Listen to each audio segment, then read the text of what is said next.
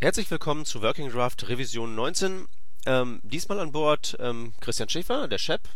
Hi. Ähm, ich selbst, Peter Kröner, und unser Gast heute ist Andreas Danz. Hallo. Hallo.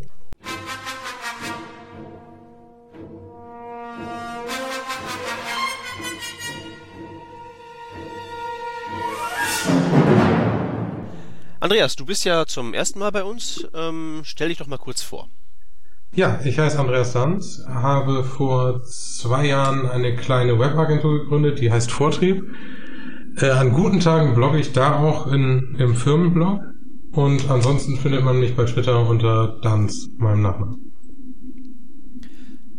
Äh, mit TZ, das sollten wir noch. Mit TZ, wenn ihr, wenn ihr einen äh, kleinen Asiaten seht, dann habt ihr das T vergessen. Okay, dann würde ich sagen, steigen wir mal direkt in die Themen ein. Wir haben heute einiges ähm, vor uns. Äh, ihr beiden wart auf dem äh, Barcamp Ruhr, ist das richtig? Das ist richtig. Jo. Dann erzählt doch mal. Wie war's? Äh, cool. Also äh, sehr cool. Für mich war es, also es war ja mein erstes Barcamp überhaupt.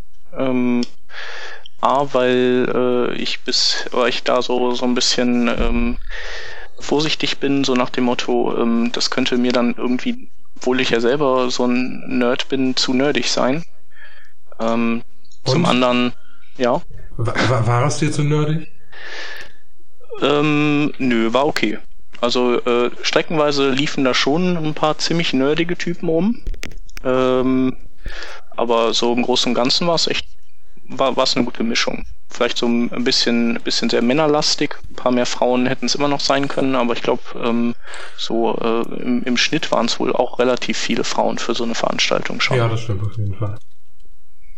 Genau, und das andere Ding ist, dass halt äh, einfach viele Barcamps äh, irgendwo in der Ferne sind und äh, ja, ich jetzt noch nicht so weiß ich nicht, noch nicht so bin, so drauf bin, dass ich sage, ähm, ich, ich hänge mich da in den Zug oder ins Auto und fahre jetzt einige Stunden irgendwo hin, um da an einem Barcamp teilzunehmen. Also wenn es dann vor oder in der Nähe ist, dann finde ich es schon äh, deutlich attraktiver.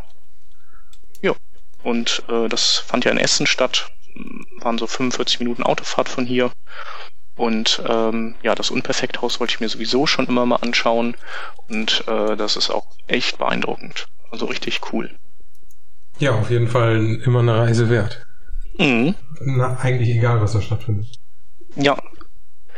Ähm, ja, wie kann man das beschreiben, das Haus? Das ist vielleicht so äh, ähm, Jugendheim für äh, nicht nur Jugendliche und irgendwie Coworking Space gleichzeitig und ähm, Kneipe und äh, Yoga und, und Musikräumlichkeiten, genau, Künstler sind da, haben da irgendwie ihre festen Ateliers. Also eigentlich alles und äh, man, man kann auch arbeiten da und essen, jede Menge Essen mit Buffets und äh, ist alles ziemlich günstig und äh, Freelancer-freundlich und solange man offen mit seiner Arbeit ist, auch alles kostenlos. Äh, man kann sich kostenlos Räume nehmen. Ich glaube, für die Beamer zahlt man eine kleine Leihgebühr, wenn man da irgendwas Größeres vorhat. Aber mhm. das ist äh, unterm Strich schon eine sehr schöne Einrichtung. Auf jeden Fall. Und mit äh, WLAN und dann kann man sogar irgendwie da wohnen. Also die haben da sogar irgendwie acht Zimmer, so hotelmäßig. Also wenn man möchte und da irgendeine Konferenz abhält, dann kann man auch direkt da pennen. Ja, und sonst. Ähm, ähm ja, und deine, deine Eindrücke von den, von den Inhalten eines Barcamps? Ähm, ja, Barcamp heißt ja im Prinzip, oder ist ja, ist ja eine Unkonferenz. Das heißt also, es treffen sich eine gewisse Menge Leute und die können dann quasi selber zu Vortragenden werden. Ähm, wenn sie Rampensäue sind und auch ein Thema haben, über das sie irgendwie 45 Minuten referieren können oder zumindest ein, ein Thema haben, wo sie eine Diskussion 45 Minuten am Laufen halten können. Und äh, das war soweit ich weiß, eigentlich war es ein komplett offenes Barcamp. Also jetzt keins, das irgendein äh, kein, kein Thema richtig. setzt. Ja, genau. Also es war dann zwar letztendlich schon äh, Entwicklerthemenlastig, ähm, aber so ein Drittel oder so waren, waren dann andere Sachen, sowas wie äh, ich lerne Schlagzeug spielen oder ähm, wir sind mal mit dem Rucksack durch Kuba und erzählen euch mal was, wie das so ist. Ähm, und es gibt dann auch immer, es gibt dann eben auch mehrere Sessions äh, gleichzeitig. ähm, sodass äh, man sich dann aussuchen kann, äh, in welchen Raum man gehen möchte und zu welchem Thema man was hören möchte. Ähm, fand ich gut. So fand ich total inspirierend. Ich glaube, da findet auch jeder äh, irgendwelche Themen, ähm, die, die auf ihn maßgeschneidert sind. Ja, auf jeden Fall. Also ich war auch schon auf Barcamps mit Freunden, die überhaupt nichts irgendwie mit dem Internet zu tun haben und auch die sind gut unterhalten worden. Außerdem gibt es äh, meistens viel zu essen. Ja. Da genau. lassen die du, Sponsoren sich nicht lohnen. Genau. Ja, die Sponsoren, die waren, äh, die waren cool, aber äh, ein Sponsor war auch echt ein ganz armes Schwein, nämlich Nokia. Die hatten da so eine Ecke aufgebaut, wo man die Nokia-Handys ähm, testen konnte und irgendwie ist da kein, kein Mensch hingegangen. Das waren aber eben auch noch die, die alten, also die Symbian getriebenen Handys. Ja, ich hatte das Vergnügen, während einer Mahlzeit mit einem rumzuspielen. Es war äh, wie eine Reise in die Vergangenheit. Mhm. Ja, was hast du dir so für, äh, hast du, oder welche Sessions äh, hast du besucht? Ich habe. Äh, oder welche hat dir besonders gut gefallen? Du warst auch bei der, genau, wir waren beide bei einer Session, da hat äh, einer ähm, erklärt, wie er sich einen Karnevalzug gebaut hat, genau. äh, in dem irgendwie, gerade mal überlegen, so um die unendlich viele LEDs von, von ja, einem kleinen Mikrochip gesteuert waren. Die genau, selber, 400 Stück oder so. Ja, jede Menge. Er hatte irgendwie 1000 Stück gekauft. Und äh, die dann irgendwie angesprochen über, über eine kleine Platine, die er selbst programmieren konnte auf einem, also relativ weit weg von der Hardware dafür, dass man dann doch irgendwie Hardware zusammensteckt. Das war, ganz interessant, was man so machen kann, wenn man ja. das machen will. Also es war so eine Session für, für alle, die irgendwie früher im, im Konrad-Katalog immer geblättert haben und so immer überlegt haben, oh cool, die Alarmanlage kaufe ich aber und dann baue ich die in den Flur bei uns und weiß immer, wenn dann irgendwer da durchgeht oder so. Was man natürlich nie gemacht hat im Endeffekt, aber man nee, hat ja immer so rumgesponnen. Ja, man baut sich ja auch eigentlich keinen Hut, auf dem irgendwelche LEDs Richtig. irgendwelche Sachen darstellen. Richtig. Aber ich glaube, an Karneval hat er auch richtig ähm, richtig abgesahnt dadurch. Ja. Ja, und sonst ein paar, paar interessante Themen äh, zu Techniken, mit denen man nicht so viel zu tun hat. Ich habe mir noch ein paar Sachen zu iOS angehört und, und äh, nativer Softwareentwicklung, was eigentlich, äh, womit, womit ich nicht so viel zu tun habe.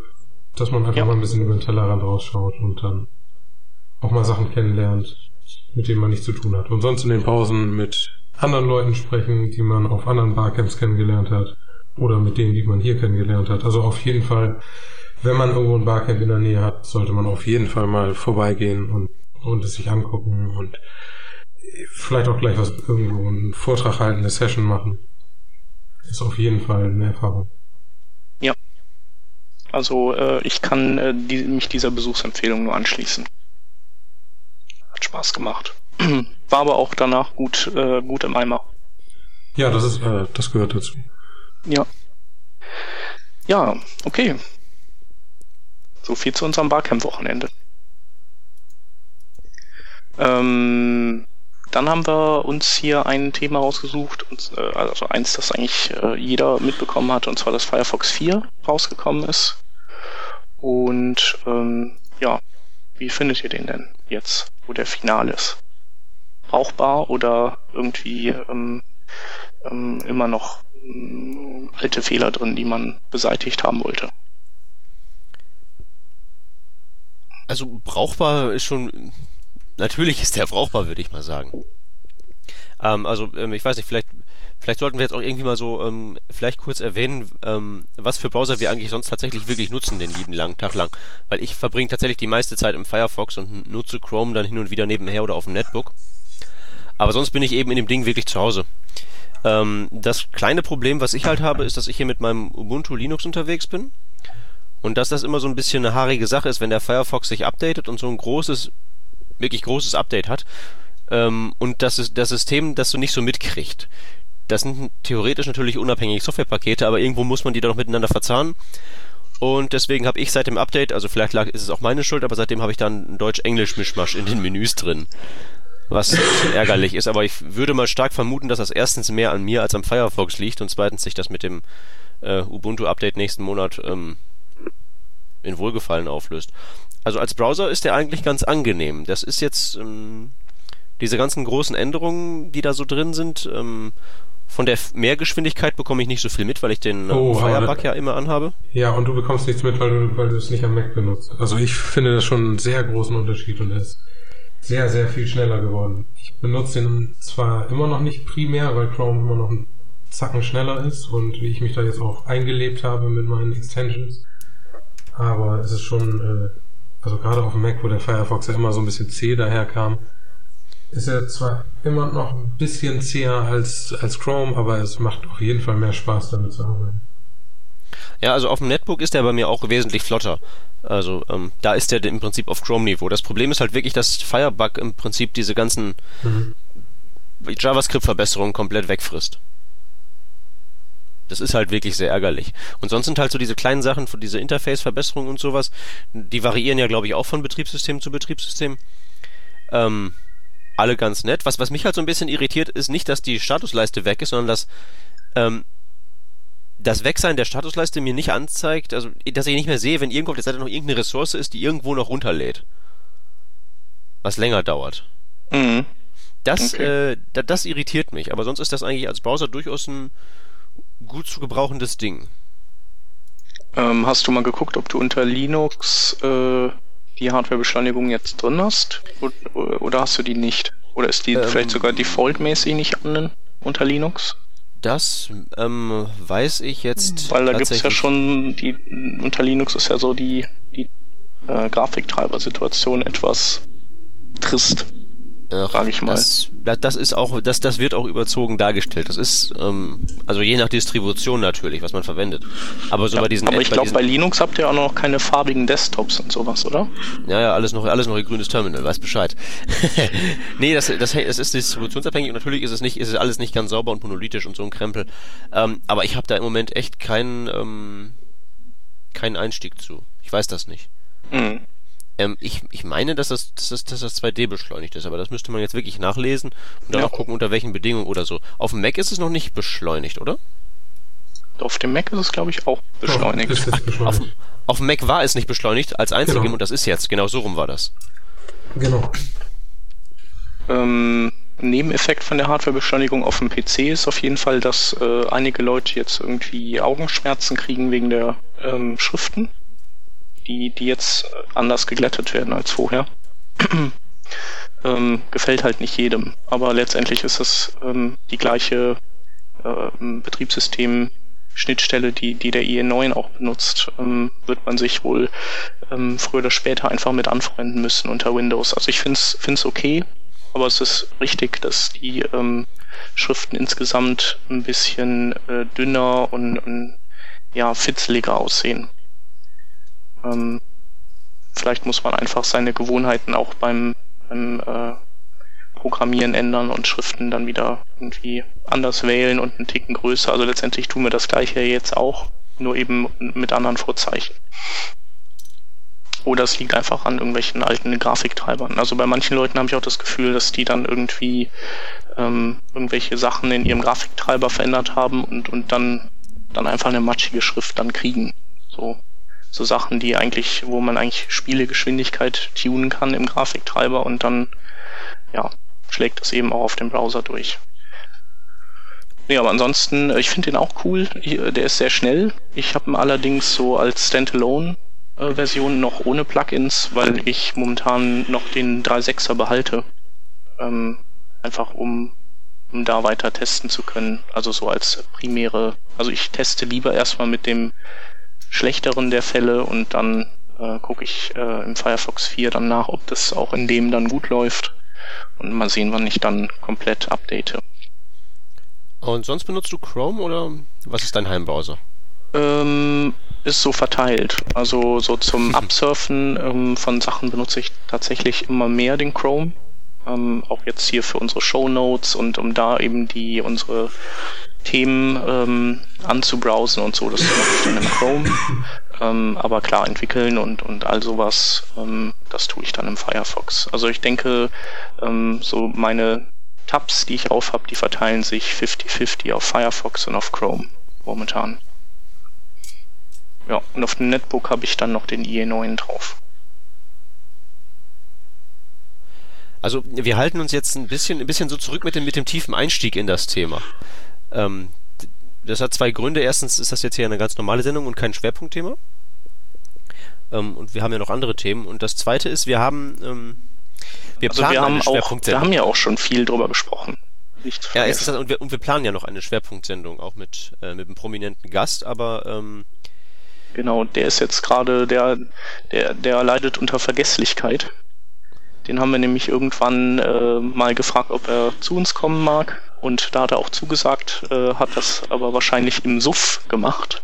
Jedenfalls äh, ähm, momentan äh, ist er, reagiert er nicht auf uns und äh, jetzt äh, werden wir euch Hörer einfach mal auf ihn äh, hetzen und ihr müsst den jetzt so lange nerven, bis der zu uns in die Sendung kommt. Das ist der Christian Heilmann. Genau. Ähm, twittert als Code Poet, also 8 wie die 8. Und äh, den könnt ihr ja mal so ein bisschen äh, ähm, von der Seite antwittern, bis er dann ähm, kapituliert und, und uns was zum Firefox 4 erzählt. Und dann machen wir halt auch so eine Schwerpunktsendung. Genau. Einfach so ein bisschen so mal anstupsen. Er könnte doch sich mal dran erinnern. Genau, und ihr könnt uns dann auch gerne Fragen schicken, ähm, die euch interessieren. Also wir werden dann wieder einen Fragenkatalog zusammenstellen und dann ähm, mal so richtig intensiv über alles sprechen. Ja. Äh, sollen wir zum nächsten Thema? Bin ich stark für. Ähm, der Peter hat Konkurrenz bekommen. Ja, der hat jetzt auch richtig Angst. Von Stefan Münz. Der hat nämlich ein, äh, der hat nämlich ein eigenes HTML5 und CSS3 Buch rausgebracht. Und ähm, ja, musst du dich wirklich fürchten vor dem, Peter? Äh, das, das würde ich so nicht sagen. Ähm, das ist ähm, ein ganz anderes Buch. Also erstmal der, der wichtigste Unterschied ist der, ähm, das gibt's, das sollten wir ganz vorne wegschicken, ähm, komplett im Web. Das kann man sich zwar kaufen, aber das kann man wie gesagt auch online lesen. Und das hat mehr so den Charakter ähm, eines, ja, es ist ja von Stefan Münz, es ist ja quasi, es hat ja mehr den Charakter von Self-HTML, also es ist diese Komplettreferenz von, von dem HTML, wie man es halt heute so im Browser findet. Und es ist eben inklusive HTML5 und das ist eben das, was es, ähm, was es auszeichnet. Das, was ich geschrieben habe, ist ja mehr so eine Art Changelog von, wo ich halt voraussetze, dass derjenige, der es liest, weiß, ungefähr weiß, was jetzt möglich ist und das ist jetzt anders. Und das hier ist halt mehr so die, ähm, die komplettere Variante. Also es ist im Prinzip eigentlich, also er hat ja auch früher schon diese Bücher rausgebracht und es ist eigentlich nur eine aktualisierte Fassung, ne, mit allen neuen semantischen Elementen und also dem, dem neuen Markup. Äh, CSS3 hat er auch komplett drin, also soweit das sinnvoll ist und lässt aber bewusst diese, den ganzen, das JavaScript-Gebimsel weg, also diesen ganzen Rattenschwanz, ähm, also im Prinzip alle das, was bei mir drin steht. Richtig, ja. Und ähm, das ist ja relativ äh, anteilsstark, der ganz, die ganzen JavaScript äh, APIs. Und äh, dein Buch dreht sich ja mindestens zur Hälfte um, um die JavaScript-Geschichten, ne? Ähm, ja, wahrscheinlich mehr so 60 Prozent und das wird wahrscheinlich in Zukunft nicht weniger werden. Mhm. Also deswegen würde ich sagen, das ist jetzt hier keine Konkurrenz, vor der irgendwer schlottern muss, sondern das ist einfach. Ähm es deckt es halt ab für eine andere Zielgruppe wahrscheinlich auch, oder? Das, also ich denke. Das, das weiß ich nicht. Es, es, hat halt einen anderen Nutzen, ne? So dieses ja. Komplettnachschlagewerk und nicht so dieses, ich update mich jetzt. Ja. Oder ja, aber es gibt ja auch viele, die, die einfach sagen, so, ja, ich will, will halt irgendwie ähm, doch nur so eine statische Seite bauen, ähm, aber möchte irgendwie jetzt, äh, weiß ich nicht, äh, aus irgendwelchen Gründen und wenn es eine eigene Ehrgeiz ist oder, oder sowas, äh, gerne auch HTML5 Semantik verwenden und, und CSS3 und Ähm, aber so JavaScript habe ich äh, irgendwie Angst vor. Und Anwendungen programmiere ich auch nicht. Und ist ja auch okay. Was wir damit im Prinzip sagen wollen ist, äh, kauft euch das Ding oder lest es zumindest online durch und flattert es. Das hat auch einen Flatter-Button. Ähm, weil es ist halt im Prinzip, ja, Self-HTML-Qualität. Ganz wie früher. Also es ist im Prinzip eigentlich ein Buch, das kann man all denen geben, die vor deinem Buch Angst haben, oder? ähm, wenn du das so formulieren möchtest. Ja. Okay. Gut, ähm, ähm, bleiben wir doch mal beim Thema HTML5, oder? Ja. Ähm, ja, Stichwort äh, Device Tag oder Device-Element genau. In HTML5. Ähm, das war ja irgendwann mal im Gespräch, äh, so wie das Video und das Audio-Element, um, ähm, um Devices oder den Output von Devices ähm, einzubinden in eine Seite. Ein Device war dann zum Beispiel ein Mikro oder eine Webcam oder irgendwie sowas. Oder vielleicht sogar ein Line-In oder so, keine Ahnung. Ähm, fanden die Leute aber irgendwie dann ziemlich dämlich, ne? So ein äh, Markup-Element. ja, es ist ja auch nicht besonders sinnvoll. Es dient halt dazu, irgendwas, irgendeinen Datenstrom halt an, in die Seite oder auch nur in den Browser halt reinzukriegen. Da braucht man nicht unbedingt Markup für. Und das ähm, ja, hat dann letztlich dazu geführt, dass das, was jetzt passiert ist, also das Device-Element, das, das da ist jetzt bis jetzt wahrscheinlich an vielen noch nicht so oft vorbeigescrollt, weil es halt bis dato ein hauptsächlich theoretisches Konstrukt war. Das war geplant und spezifiziert, aber so richtig gebrauchen konnte man das in keinem Browser, das war nirgends implementiert. Und jetzt geht's halt so langsam los, aber nicht in Form von einem Device-Element, also ohne Spitzklammern, sondern in Form von einer JavaScript-API. Und ähm, das ist jetzt in Experimentalbuilds von Opera drin. Da kann man das direkt verwenden und das kann man dann zum Beispiel verwenden, um eine angeschlossene Webcam, ähm, um aus einer angeschlossenen Webcam sozusagen einen Datenstrom abzugreifen und den dann im Browser zu verwenden, um zum Beispiel den in einem Video-Element ähm, dann darzustellen. Und so kriegt man dann eben Webcam in den Browser und weil es auf dem Videoelement ist, dann auch direkt Zugriff auf alle Daten, auf die auf die Pixel, wenn man dann mit dem Canvas-Element noch beigehen möchte und das da herumfummeln möchte. Und das ist, glaube ich, mit der API auch der richtigere Ansatz als eben dieses Element. Das ergibt ja wirklich relativ wenig Sinn. Ja, es ist ja. irgendwie wäre falsch rum gewesen. Man, man hat dann den Datenstrom und weiß noch nicht, also man braucht ja eh JavaScript, um irgendwas damit zu machen. In den wenigsten Fällen gibt man die Sachen ja einfach nur aus, um sie auszugeben. Ja, ist auch inkonsequent, also weil es gibt ja auch kein Geolocation äh, oder so. Also ja. wenn, dann müsste man es ja irgendwie überall nach so einem Schema F dann machen. Ähm, ich war auch, um nochmal kurz aufs Barcamp zu kommen, auf einem Vortrag, da hat jemand Titanium vorgestellt, äh, mit dem man native Apps für mobile Geräte bauen kann. Äh, man baut die aber in HTML. Also und auch schön mit JavaScript und sowas und kriegt nur ein paar mehr ähm, proprietäre APIs, dann mit denen man an die äh, Kamera ran kann und so. Und dieser Vortrag, also der die Entscheidung dieses Vortragenden für diese Entwicklungsumgebung war eben, dass er eine Anwendung bauen musste fürs Handy, mit dem man Fotos schießen und hochladen konnte. Und da er den Zugriff auf, auf die Kamera eben nur über die ähm, diese proprietäre Geschichte hatte, hat er sich dafür entschieden, für das Titanium. Ähm, sowas ist dann natürlich auch möglich mit dieser Device API. Also dann krallst du dir die Kamera und äh, schießt ein Foto oder die nimmst dir die Webcam und machst ein User-Foto dann und, und hast dann direkt das, das Ding im Profil drin auf deiner Seite oder so.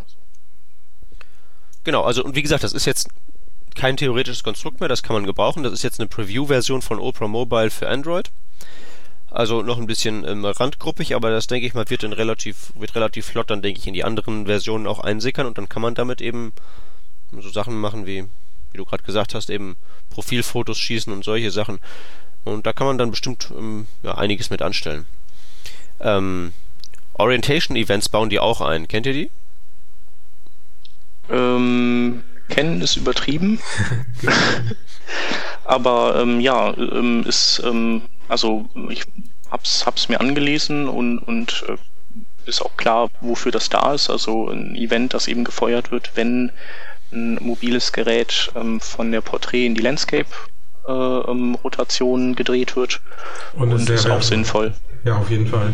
Ich habe das jetzt neulich in der Seite mit JavaScript selbst bauen müssen, dass er das alle paar hundert Millisekunden überprüft, mhm. ob, ob, sich die Breite oder die Höhe geändert hat und das ist, äh, mhm. das erleichtert dann schon einiges.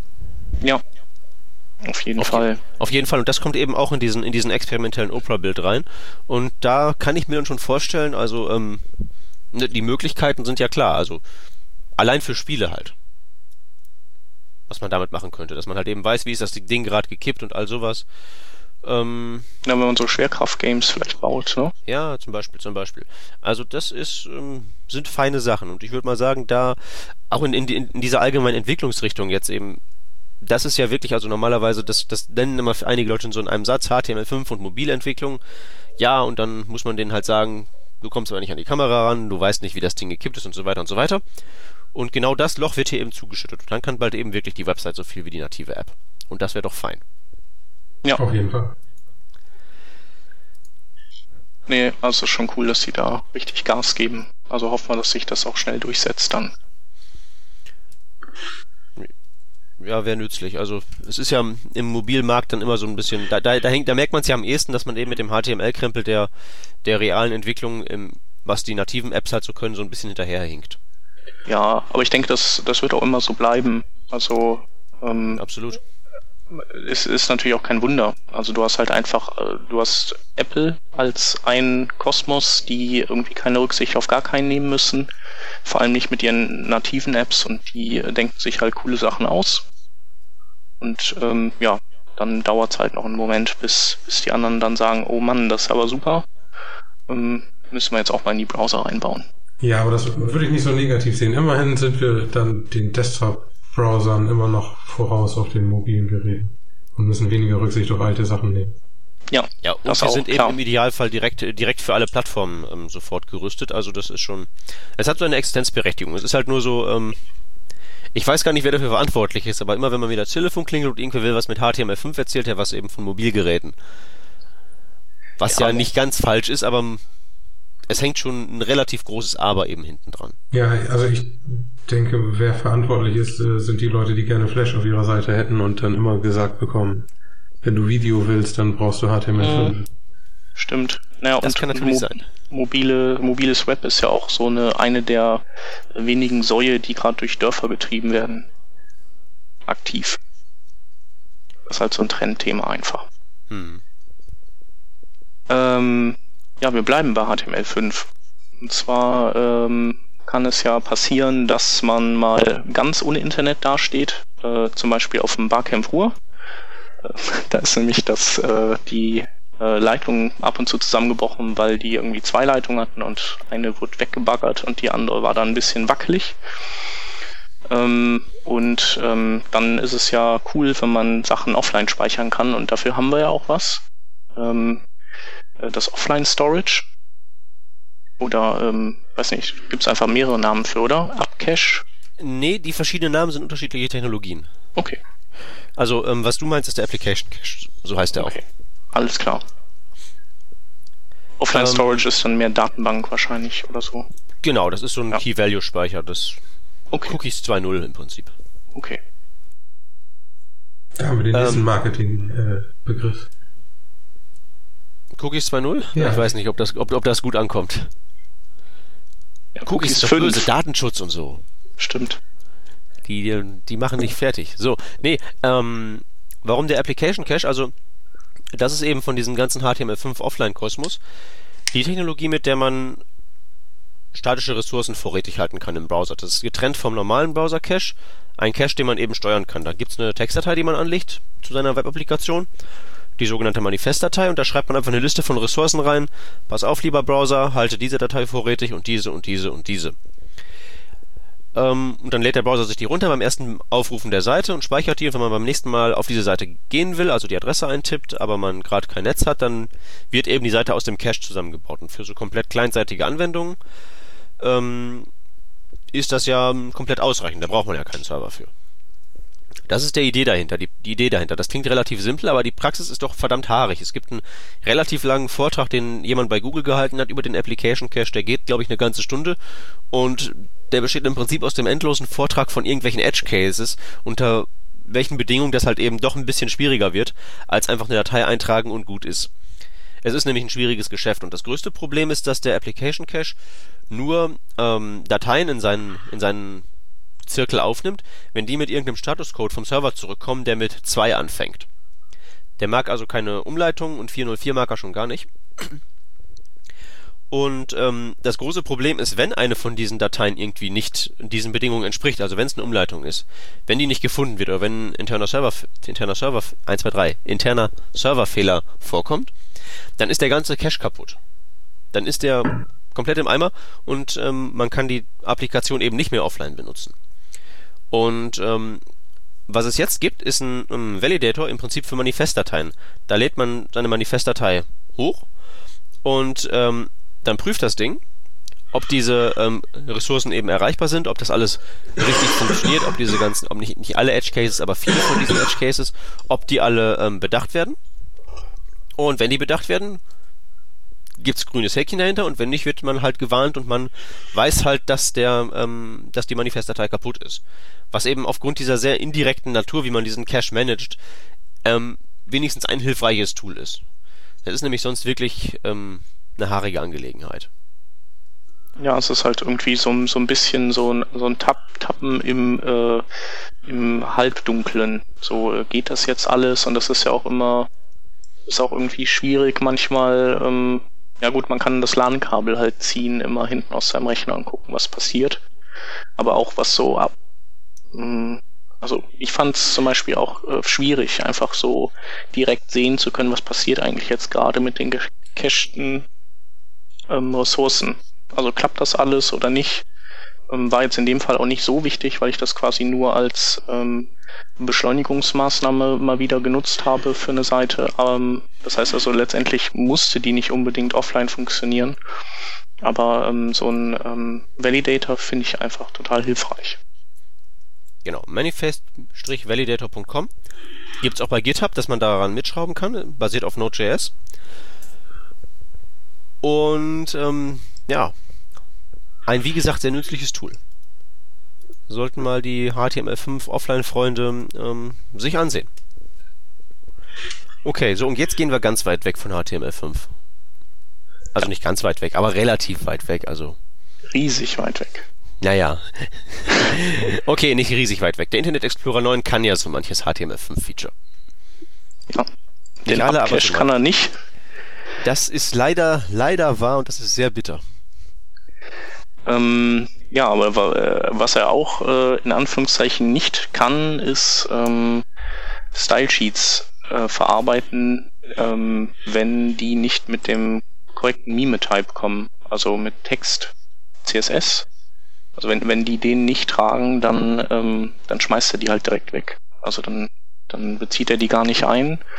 Ähm, ist ein Thema, auf das sind wir letztens irgendwann gestoßen, weil irgendwer meinte, ah, das ist ja, also es, momentan ist man so ein bisschen aus Spaß auf Backjagd, also was, was kann man dem IE9 gerade mal wieder alles so anhängen, was er falsch macht, also es, man kann irgendwie nicht mehr als 4035 CSS-Selektoren nehmen und schon äh, wird das CSS dann nicht mehr interpretiert. Ein, ein sehr ähm, realitätsnaher ähm, Bug-Report naja, und einer meinte eben dann auch so, ähm, ja, das ist ja total doof vom Internet Explorer 9, dass er dann eben ähm, Styles nicht auswertet, wenn die halt mit irgendeinem anderen Mime-Type ausgeliefert werden. Ähm, und äh, letztendlich ist es aber ein korrektes Verhalten, das, das ich persönlich auch so äh, vollkommen in Ordnung finde, ähm, weil es eine Schutzmaßnahme ist. Ähm, also alte ähm, Internet Explorer, die, äh, den konnte man eben auch, weiß ich nicht, andere Dokumente per ähm, Linkrel Style Sheet ähm, aufs Auge drücken. Und die sind dann hingegangen und haben halt einfach geguckt, was ist denn das jetzt eigentlich für ein Mime-Type und wenn das eben dann nicht Text CSS war, sondern, keine Ahnung, ähm, Text äh, JavaScript, ja, dann, dann haben die es halt mal ausgeführt. Also es ging sogar ganz früher sogar mit Bildern Ähm, da konnte man auf Skripte dann verlinken aus einem Image äh, raus und das hat er dann eben auch ausgeführt. Ähm, ja, und ähm, das ist halt einfach eine Sicherheitslücke ähm, und ähm, er, er schützt ja den Anwender dadurch. Also insofern ist das richtig und es ist ja auch kein äh, Riesengrundstück und man bricht sich auch keinen Zacken aus der Krone, einfach den dafür vorgesehenen Mime-Type zu setzen. Ähm, das das ja. Einzige, was, was ich halt so ein bisschen kritisch daran finde, ist eben, dass der sich damit mal eben anders verhält als wirklich alle anderen Browser. Weil alle ja. anderen Browser frühstücken das halt so fa ähm, falsch weg. Ja. Ähm, ist halt die Frage, wie, wie äh, strikt man da sein muss. Ähm, ähm, kann man auch irgendwie, äh, find, kann man auch doof finden insgesamt, also die Gesamtsituation, aber äh, nichtsdestotrotz ist es jetzt, ist es kein Fehler vom IE9, sondern eher ein Fehler ähm, von dem etwas, das eben bisher immer falsche Mime-Types dann verschickt hat. Ähm, also in dem Fall war das irgendwie so ein Symphony-Projekt und, und ein, äh, ein Apache-Modul, das, das dann irgendwie da ähm, den falschen Mime-Type dann ähm, verwurstet hat. Also heißt letztendlich, dann muss man halt, müssen, müssen halt die Macher dieses Moduls, dieses Apache-Moduls, ihr Modul fixen und nicht unbedingt derjenige, der dann auf irgendwann ankommt und ähm, ähm, dann diesen Mist zum Vorschein bringt, der schon immer da war. Genau. Wissen wir eigentlich, ob irgendwelche anderen Browsersteller da, da sich anschließen wollen? Hat da schon mal jemand was zu gesagt? Mm, also der ähm, Chrome, der spuckt ja auf jeden Fall immer einen, ich meine, der würde einen Error ausspucken, also einen recht prominenten, weil äh, bei meinem Booster werde ich äh, irgendwie, äh, da habe ich das auch mitbekommen, ähm, habe ich schon mal diese Rückmeldung bekommen, dann, dass da wäre ein Fehler und das macht er dann eben, wenn das ähm, nicht der korrekte Mime-Type ist, aber er macht dann trotzdem weiter. Ähm, ansonsten ist mir das bisher so noch nicht zu Ohren gekommen, aber vielleicht ist es auch so, dass äh, die anderen Browser das eben ähm, anders handeln, dass die vielleicht. Ähm, also ich gehe nicht davon aus, dass die anderen das ausbauen werden. Ja, wahrscheinlich nicht. Oder der IE9 muss jetzt eben, der muss den, den Shitstorm jetzt äh, ertragen, der auf ihn einprasselt. Äh, viel ändern können sie ja jetzt auch nicht dran in den nächsten zwei, drei Jahren, bis dann der nächste kommt und ähm, bis dahin ähm, weiß das dann jeder und dann naja, können die anderen doch auch nachziehen. Microsoft könnte sich mal der Idee des Browser-Patchens äh, gegenüber ja. öffnen. Ich wollte gerade sagen, zwei bis drei Jahre, das, das ist aber keine sehr schöne Zukunftsvision. Nee, aber das ist ja generell so das Hauptmanko beim IE, ähm, dass wenn die eine höhere Updates-Frequenz hätten, das, das wäre echt gut. Ja, ich, ich, ich hörte da was von den Dächern flüstern, dass es eventuell nicht so lange dauern wird bis zur 9.5 oder 10.0 oder wie auch immer. Mhm. Ja, dass dieses, äh, ja, der ähm, Daniel, der ähm, in der IE-Sendung da war, der meinte halt auch, dass, dass sie das versuchen wollten, aber ähm, wollte sich dann jetzt irgendwie nicht konkreter äußern, ähm, weil es, weiß ich nicht, weil das wahrscheinlich einfach nicht sicher ist, ob das klappt. Ähm, Wollen wir es hoffen. Ja. Genau. Jedenfalls ähm, gibt es da auch einen Blogbeitrag von äh, drüber über diese Änderung ähm, beim Interpretieren von ähm, CSS-Ressourcen und auf den werden wir verlinken. Okay. Ähm, dann haben wir ein Tool, ähm, das du, Peter, aufgegabelt hast wo, wo ich keine Ahnung von habe, aber das irgendwie ähm, äh, nicht schlecht sein soll. Ähm, das hat auch derjenige wahrscheinlich gesagt, der es an mir hat vorbeiscrollen lassen. Ähm, okay. Ausprobiert habe ich es nicht, aber ich glaube, das ist ein sehr relevantes Problem, was das löst. Ähm, es handelt sich bei diesem Tool um ein ähm, Firebug-Plugin namens Illuminations. Ähm, das ist, äh, man höre und staune, ein kommerzielles Plugin. Da muss man also ein paar Dollar für rüber wachsen lassen. Mhm. Ähm, und was man dann dafür kriegt, sind ähm, äh, ist ein Firebug-Modul, das eben dabei hilft, ähm, Framework-spezifischen ähm, Code zu debuggen. Man hat es ja insbesondere bei so Sachen, die irgendwelche Widgets produzieren, also YUI oder ähm, das Dojo Toolkit oder XJS. Die produzieren eben Widgets aus HTML-Code mit ganz, ganz vielen Diffs und ganz, ganz vielen Events. Und sich da manuell durchzugraben auf der normalen JavaScript HTML-Ebene und da einen Fehler zu suchen, ist ist nicht produktiv, weil das im Prinzip die falsche Abstraktionsebene ist, auf der man dann sucht. Und was dieses Illuminations macht, das impft eben ähm, Firebug-Kenntnis von so Konstruktionen wie eben zum Beispiel XJS-Widgets ein. Und dann kann man das eben auf der Ebene debuggen.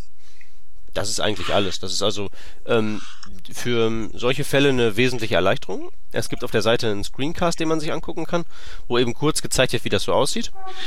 Ähm, und ähm, ja, das ist es halt so. Also ich bin ich, ich bin selbst äußerst selten damit unterwegs, so ähm, Widget-intensive ähm, Seiten zu bauen. Ähm, Chef, du als alter Dojo-Veteran. Das, das Problem ist dir aber ist dir bekannt, denke ich mal, ne? Äh, ja, auf jeden Fall. Ähm, ich hatte halt selber nicht so oft die Notwendigkeit bisher, das zu debuggen, weil ich da eigentlich ganz gut mit klarkam. Also da sagen wir mal keine Fehler hatte, die ich da zu debuggen hatte. Ähm, aber Dojo ist halt schon ein ziemlich komplexes Ding. Insofern ähm, soll das nichts heißen. Also ich bin dann auf jeden Fall nicht der Maßstab. Und das, was ich entwickle, ist auch nicht irgendwie äh, der, die Spitze äh, der, des technisch Möglichen. Mhm, okay. Also, ähm, wo wir auch gerade dabei waren, äh, Dojo ist, da gibt es im Moment nur Beta-Support für, von dem Plugin. Das ist jetzt eigentlich, ähm, soll reif sein für XJS. Und für so Sachen wie Dojo, YUI und ähm, jQuery UI, es ist wie gesagt im Beta-Status, aber das soll halt noch kommen. Äh, wie gesagt, es gibt eine, ähm, eine Trial-Version zum Ausprobieren und ähm, danach kostet es ähm, so zwischen ähm, 50 und äh, 25 Dollar im Jahr, das halt ähm, die Lizenzgebühren dafür. Wie gesagt, okay. zumindest mal den Screencast sollte man sich angucken. Illuminationsfordevelopers.com Kurze Frage an den Andreas. Was benutzt du für äh, ähm, Frameworks oder für benutzt du äh, eins der, der großen äh, User Interface Frameworks, so Dojo, XJS oder YUI oder so? Äh, selten. Also ich habe bei einem Projekt mal XJS benutzt und auch Dojo mal ausprobiert und ich kann mir auf jeden Fall gut vorstellen, äh, dass wenn man das öfter macht, dass, dass äh, so ein Plugin sinnvoll ist. Äh, aktuell benutze ich aber eher, also für, für so kleinere Sachen dann mal jQuery UI oder, also ich, ich baue im Moment keine großen JavaScript-Web-Apps. Mhm. Okay. Ja. ja, meistens sind das ja irgendwelche Formulare dann, wo man äh, vor, die, vor die Entscheidung gestellt wird, ähm, ähm fängt man jetzt an, irgendwie baut man sich die Combo-Box-Funktion irgendwie selber oder nimmt man was Fertiges? Ähm, das hat ja immer alles Vor- und Nachteile. Eines ist schneller gemacht, sieht aber dann vielleicht nicht aus wie designt oder kommt dann mit einem, mit einem Overhead daher oder so. Ja, da ja. gibt's ja, also genau darum ist es dann meistens das nackte jQuery UI ohne irgendeinen Style und dann. Ja. Aber genau dann muss man eben debuggen und sehen, was man wo reinbauen muss, damit es so aussieht wie Tabs aussehen oder wie ein Widget funktionieren soll. Ja. Ja. Okay. Dann nächstes ähm, ja, dann haben wir nächstes noch, Zusatztool. Genau, noch ein kleines Tool für alle Leute, die gerne in fremden Websites rumspielen oder in den eigenen. Und zwar der CSS Pivot unter csspivot.com.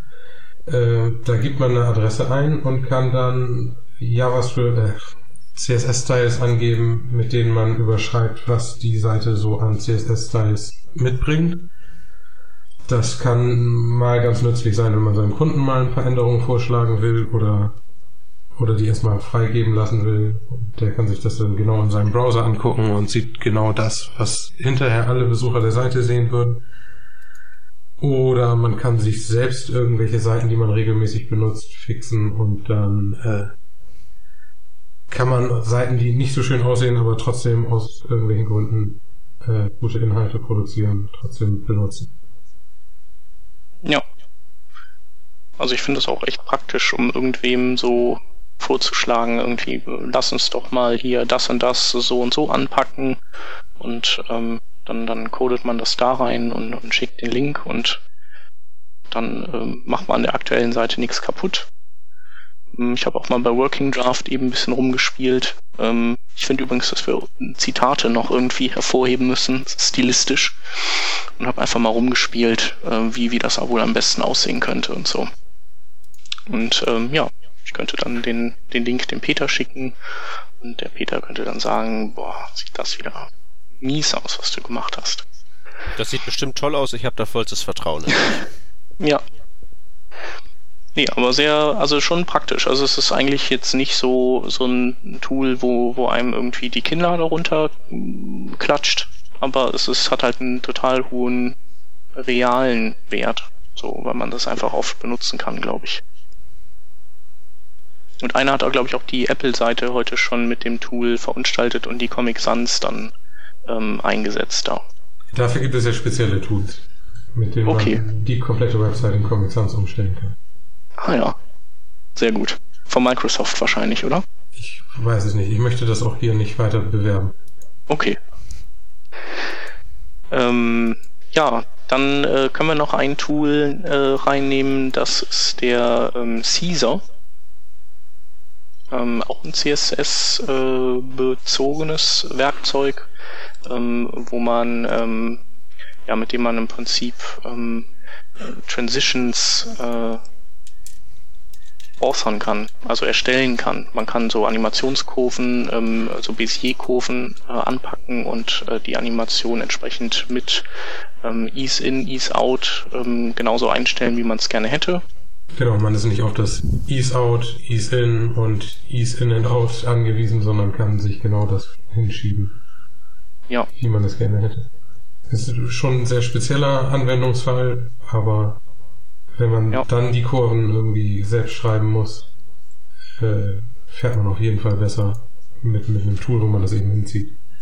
Ja, also ich kann mir das zum Beispiel auch gut vorstellen, wenn man jetzt äh, sowas nutzt wie After Effects oder so, um quasi erstmal so ein, so ein Dummy dessen zu bauen, was man vorhat. Dann äh, hat man da ja auch die Kurven, die, die Bézier-Kurven quasi visuell vor sich im Track sieht auch, ähm, wie die dann aussehen und genau so kann man sie dann hier nachbauen ähm, und muss dabei nicht irgendwie äh, den Taschenrechner rausholen und ähm, noch schnell eine, eine Mathematik-Doktorarbeit hinlegen, um, um dann am Ende die richtigen Werte zu bekommen. Ähm, also sehr praktisch.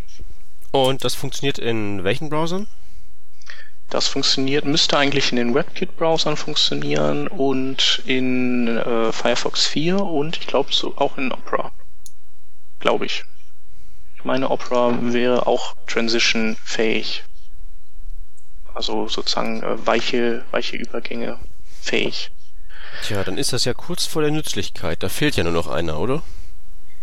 Genau, aber es ist ja eigentlich, eigentlich sind Transitions auch ein, äh, ein super Ding, also wo man, wo man sich an sich keinen Kopf machen muss. Ähm, so von wegen, ähm, wie sieht das jetzt im äh, älteren Browser aus oder im Browser, der die nicht kann. Abhängig, also abhängig natürlich davon, was du damit machst. Also wenn du nur mal eben so ja, einen Rollover ein bisschen animierst, dann sieht mhm. es halt im Internet Explorer, bis der dann irgendwann mal Transitions kann, ein bisschen äh, zackiger aus, aber du hast ja, in den anderen was Weicheres. Wenn du natürlich ein, versuchst, einen Film online damit zu basteln, dann äh, ist es wahrscheinlich noch ein bisschen ja. früh.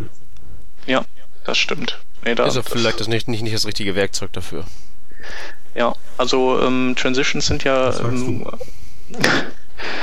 Transitions sind, sind schon äh, eigentlich eine coole Art und Weise, ähm, Animationen zu bauen, weil sie irgendwie intuitiver, finde ich, sind. Und äh, sie sind, sie lösen auch die äh, Hardwarebeschleunigung aus im Browser. Das heißt also, wenn, wenn ich jetzt ähm, Dinge per Transition bewege, dann wird es eben von der Grafikkarte beschleunigt und wenn ich das gleiche Ding äh, über so, ein, so eine ja, so eine Set-Timeout-Schleife mache, dann äh, profitiere ich halt nicht davon. Ähm, insofern ist es generell ratsam, sich zu überlegen, ob man Transitions nicht einsetzen kann. Schade ist halt, also, dass es in alten Browsern nicht geht und da muss man halt dann einfach gucken, wie man, wie man das abfangen kann. Ähm, ich glaube, es gibt kein äh, Polyfill für Transition leider momentan, glaube ich. Nicht sicher. Ähm, aber ja, finde ich schon cool. Okay, ähm, ja. Wo wir gerade beim Thema Internet Explorer waren. Ähm, ja, Windows Phone 7. Was für ein Browser benutzt das Ding gleich nochmal? Ein, also auf, ein ja. aufgebohrten Internet Explorer 7. Man könnte 7. ihm die Versionsnummer 7.5 geben. Das ich meine, das wäre die, die 7er Render Engine und, ähm, und gepaart mit irgendwie dem, der 8er JavaScript Engine. So in der Kante. Oder? Irgendwie so. Das Beste aus beiden Welten. Ja. Beziehungsweise, ja. Das Beste aus zwei Vergangenheiten.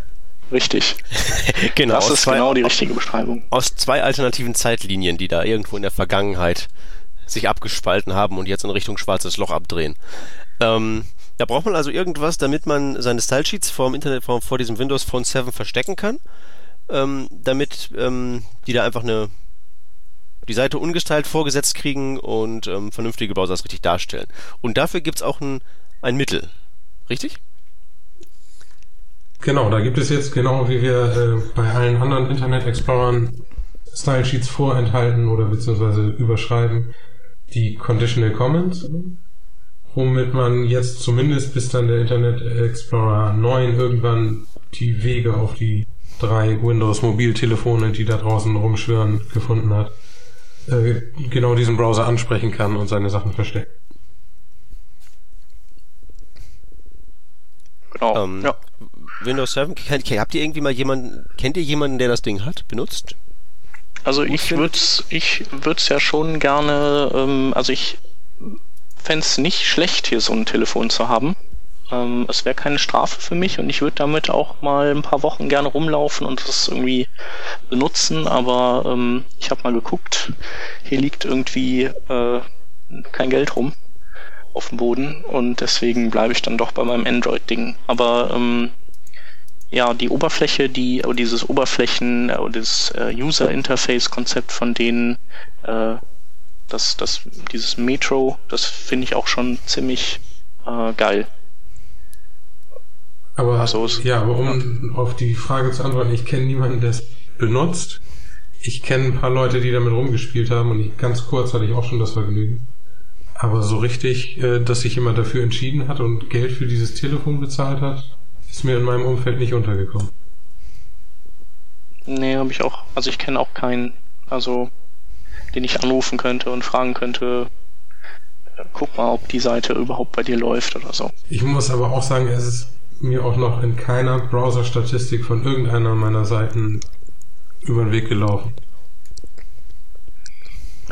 liegt vielleicht auch daran, dass die noch, dass die ja relativ teuer sind. Also dadurch, dass ja äh, gewisse Hardware-Vorgaben auch gemacht werden, also weil Microsoft irgendwie ähm, der Ansicht war, dass äh, der Android-Markt zu ähm, zersplittert ist. Also sind die ja hingegangen und haben gesagt, okay, wir ähm, erlauben nicht so viel Freiheiten, also wir gehen quasi den Mittelweg zwischen Android und äh, iPhone und geben mi minimale Hardware vor und äh, erlauben eben auch nicht das Customizen. Also das Maximum, was die dann machen können, die Hersteller, ist, die haben so, der Startscreen besteht aus so Kacheln und von diesen vielen Kacheln dürfen die, glaube ich, zwei oder drei mit einem eigenen Tool irgendwie belegen. Aber das war's halt dann. Und äh, diese die Hardware-Vorgaben, die führten halt dazu, dass die Dinger auch eher so im 500-Euro-Bereich dann gelandet sind. Und äh, das ist natürlich jetzt äh, kein Preisbereich mehr, der, ähm, wo die Leute einfach mal so ohne Nachdenken zugreifen. Also, also ich, ich würde behaupten, das kommt ganz auf den Hersteller des Telefons an. Äh, ob man, bei welchem Preis man landet oder was? Ja, nee, wie viel man für so ein Telefon ausgibt, ohne groß nachzudenken. Ich habe aber gerade mal in meine Statistik hier reingeguckt, da gibt es auch kein Windows Phone 7 drin. Also, mhm. weiß nicht, ob wir den Conditional Comment jetzt dringend brauchen. Ähm, naja gut, also äh, Nokia äh, hat sich ja jetzt ja eine Milliarde Dollar irgendwie überweisen lassen und wird ja jetzt seine Telefone irgendwie oder relativ viele Windows äh, Phone 7 Telefone bald an den Mann bringen. Bald und, ist hierbei mit, mit Vorsicht zu genießen.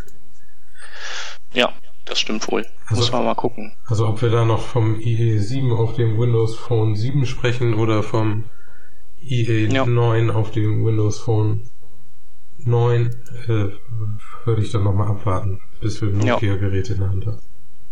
Das stimmt wohl. Ähm, wobei es aber ja so ist, dass ähm, diese Conditional Comments äh, Syntax sich ja dann auch nicht unbedingt ändern wird. Also die wird dann sozusagen ähm, einfach fortgeführt. Nur halt, ähm, ja. also es gibt ja dann die Möglichkeit, allgemein einfach nur IE Mobile dann als äh, Zielplattform zu wählen für den Comment. Und dann kann man eben noch die Versionsnummer zusätzlich reinpacken. Ja, schön wäre, wenn das nicht notwendig wäre. Ja, das stimmt. Genau. Aber ähm, vielleicht ist der ja so cool, der Neuner, dass man extra für den noch viel tollere Styles einbauen will. Und dann bräuchte man das ja auch wieder. So? Ich kann ja. mir das jetzt akut nicht ausmalen, aber das kann natürlich, das, weil man soll ja nichts ausschließen. Ja, genau. Ähm, gibt's eigentlich auch einen, gibt's dafür einen Emulator eigentlich? Fällt mir jetzt noch so ein, nebenher. Also Android-Emulator gibt's ja, äh, iPhone-Emulator gibt's ja für Mac-User. Aber so ein Windows Phone 7 Emulator weiß keiner, ne? Da fragst du mit mir den Falschen, das weiß ich wirklich nicht. Und mit mir auch. Okay. Muss ich mal nachgoogeln. Es wird sich wohl halt wirklich erst zeigen müssen, ob das Ding irgendwann mal Marktanteile erringt, dass es dann in den Bereich kommt, wo es relevant wird, darüber nachzudenken. Ja. Aber schon mal gut zu wissen, dass wenn es dazu kommt, ähm, wir zumindest gerüstet sind, um den genau, Dingen die Style-Sheets wegzunehmen. Okay, gut. Dann sieht das aus, als wären wir mit unseren Themen durch. Wir haben noch ähm, unseren ähm, allseits beliebten Bereich keine Schaunotizen. Ähm, Chef, liest du die mal eben vor? Ja, also äh, keine Schaunotizen ist ja äh, für die Hörer, die uns nicht lesen, unser Bereich, wo wir einfach nur noch Sachen verlinken, die, die man sich mal angucken kann. Da haben wir zum einen ein Projekt drin, ähm, wo einer ähm, die, äh, die Canvas eben äh, nutzt, um verschiedene Bilder ähm, mit den Photoshop Blend Modes zu verheiraten. Also beziehungsweise mit Hilfe seiner Bibliothek kann man zwei Bilder in der Canvas ähm, auf die gleiche Art verblenden, wie es eben in Photoshop mit den Layern möglich ist. Also sowas wie multiplizieren, äh, aufhellen und so ein Kram. Ähm, ja, dann haben wir ein, ähm, ja, ein Artikel, da geht es darum, dass man sich, ähm, der IE9 hat ja auch diesen Kompatibilitätsmodus, den man anschmeißen kann, der dann ähm, Seiten angeblich ähm, so rendern soll wie der 8er oder, weiß nicht, der 7er vielleicht auch. Da gibt's ja den entsprechenden Compatibility-Header, den man schicken kann. Jedenfalls ähm, geht es darum, dass, dass man da, dass man das mit Vorsicht genießen soll, weil das eben nicht unbedingt so nah an der Wirklichkeit dran ist. Und dann ähm, hatten wir in einer der ersten Working Draft Sendungen, ich glaube in der zweiten oder so, kurz gesprochen über äh, eine CSS-Erweiterung, die von Adobe kam und wo die ein WebKit aufgebohrt hatten, äh, wo Text eben um so eine Giraffe rumfließt. Und ähm, also um eine unregelmäßige Form. Und die haben jetzt ein Draft öffentlich gemacht, wo eben die Technik beschrieben wird und wo die eben auch die CSS-Syntax zur Diskussion stellen. Und auf die drei Sachen werden wir dann verlinken. Das war's. Das war's. Ähm, ich würde sagen, wir bedanken uns bei unserem Gast Andreas. Ich danke. Genau, vielen Dank. Hat Spaß gemacht und äh, ja, wenn du Lust hast, dann äh, würden wir dich gerne auch wieder einladen. Ja, gerne wieder. Okay, cool. Ja, und ansonsten ähm, regen wir natürlich unsere Hörer an, zu kommentieren, zu diskutieren. Also manchmal haben wir auch ein paar schöne Diskussionen bei uns in den Kommentaren über bestimmte Themen. Und äh, ja, nochmal der Aufruf, den Chris Heilmann, den Coach Poet, äh, immer schön ähm, dazu zu drängen, mit uns sich mal in eine Schwerpunktsendung zu begeben. Genau, und wenn alles gut läuft, haben wir ihn dann in Revision 20 hier und machen eine Firefox-Sondersendung. Richtig. Und ähm, bis dahin, ähm, denke ich mal, verabschieden wir uns. Jo, bis dann. Tschüss. Tschüss.